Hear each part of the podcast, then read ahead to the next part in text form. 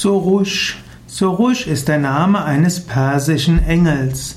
Sorush gilt als ein Engel, der die Seelen am Gerichtstag straft und richtet. Sorush gehört also zu den Richterengeln, zu den Karma-Engeln.